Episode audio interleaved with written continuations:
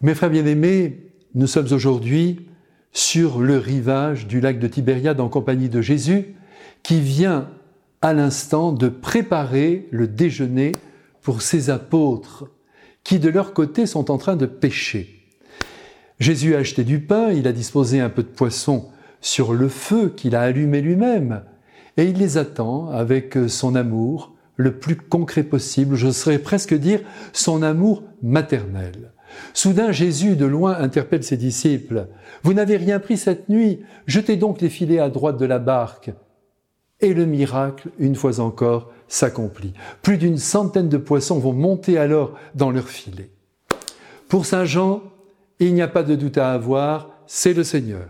Et il se jette à l'eau pour le rejoindre, tandis que la barque finira un peu plus tard par accoster au rivage, et le dialogue va s'instaurer entre le Christ et ses amis. Nous pouvons très bien imaginer, sans crainte de nous tromper, l'émotion qui devait régner dans les cœurs. De quoi ont-ils parlé pendant le repas?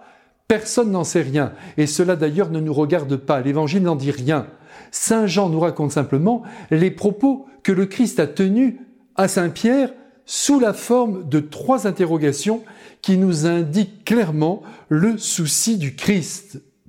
Et ce souci, quel est-il? Eh bien, le voici. C'est le souci d'être aimé de ses enfants. Ces trois questions que le Christ a adressées à Pierre, il les adresse aujourd'hui à vous qui m'écoutez comme à moi.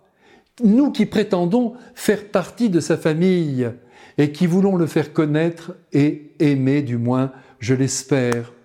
Notre travail d'évangélisation, comme on dit aujourd'hui, ne consiste pas à délivrer des idées sur Dieu, car Dieu ne s'enseigne pas, il n'est pas une matière, il est une personne qu'il faut rencontrer au plus intime de soi. Et l'Évangile nous y aide, car l'Évangile nous donne accès directement à sa personne, à ses pensées, à ses gestes, à ses actes, à sa manière de vivre et même de concevoir la vie.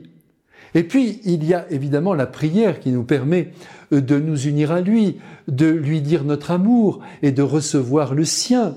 C'est ce contact intime où l'amour se partage que Jésus attend de ses enfants. On ne peut pas prétendre servir Dieu sans vivre avec lui une relation d'intimité. J'espère que c'est clair en vous et c'est pourquoi au premier pape de l'histoire qui sera le garant de la foi de la première communauté chrétienne, il l'interroge sur la densité de l'amour qu'il ressent pour lui. Sans pudeur devant les autres d'ailleurs, il ose lui demander par trois fois ⁇ Est-ce que tu m'aimes ?⁇ Et pourtant il sait que Pierre l'aime, c'est indéniable, il lui en a donné mille fois la preuve, mais évidemment comme nous le savons, il a manqué la mille et unième de ses preuves quand il l'a prétendu devant la servante, vous vous souvenez, dans la cour du grand prêtre, qu'il ne connaissait pas le Christ, alors qu'il aurait pu le défendre. Et à l'heure du calvaire, ben où il s'est planqué là, comme un lâche, il a brillé par son absence. Aussi Jésus lui rappelle par cette triple interrogation que l'amour est attendu par son Père comme par lui car c'est l'amour, et l'amour seul, qui déploie les ailes du courage et de l'audace. De plus, ce texte d'évangile est une lumière pour tous les hommes, qu'ils aient la foi ou pas, car ce texte nous enseigne que si nous n'aimons pas ce que nous faisons, nous le ferons mal, et que si nous n'aimons pas les êtres qui nous entourent, nous les servirons très mal. Voilà la leçon de vie que nous recevons aujourd'hui. Si nous manquons de persévérance, eh bien tirons la conclusion. Si nous manquons d'élan dans ce que nous entreprenons, c'est que notre amour pour la cause que nous servons est trop faible. Il est temps de se reprendre. Je vous bénis maintenant avec le Christ ressuscité. Amen.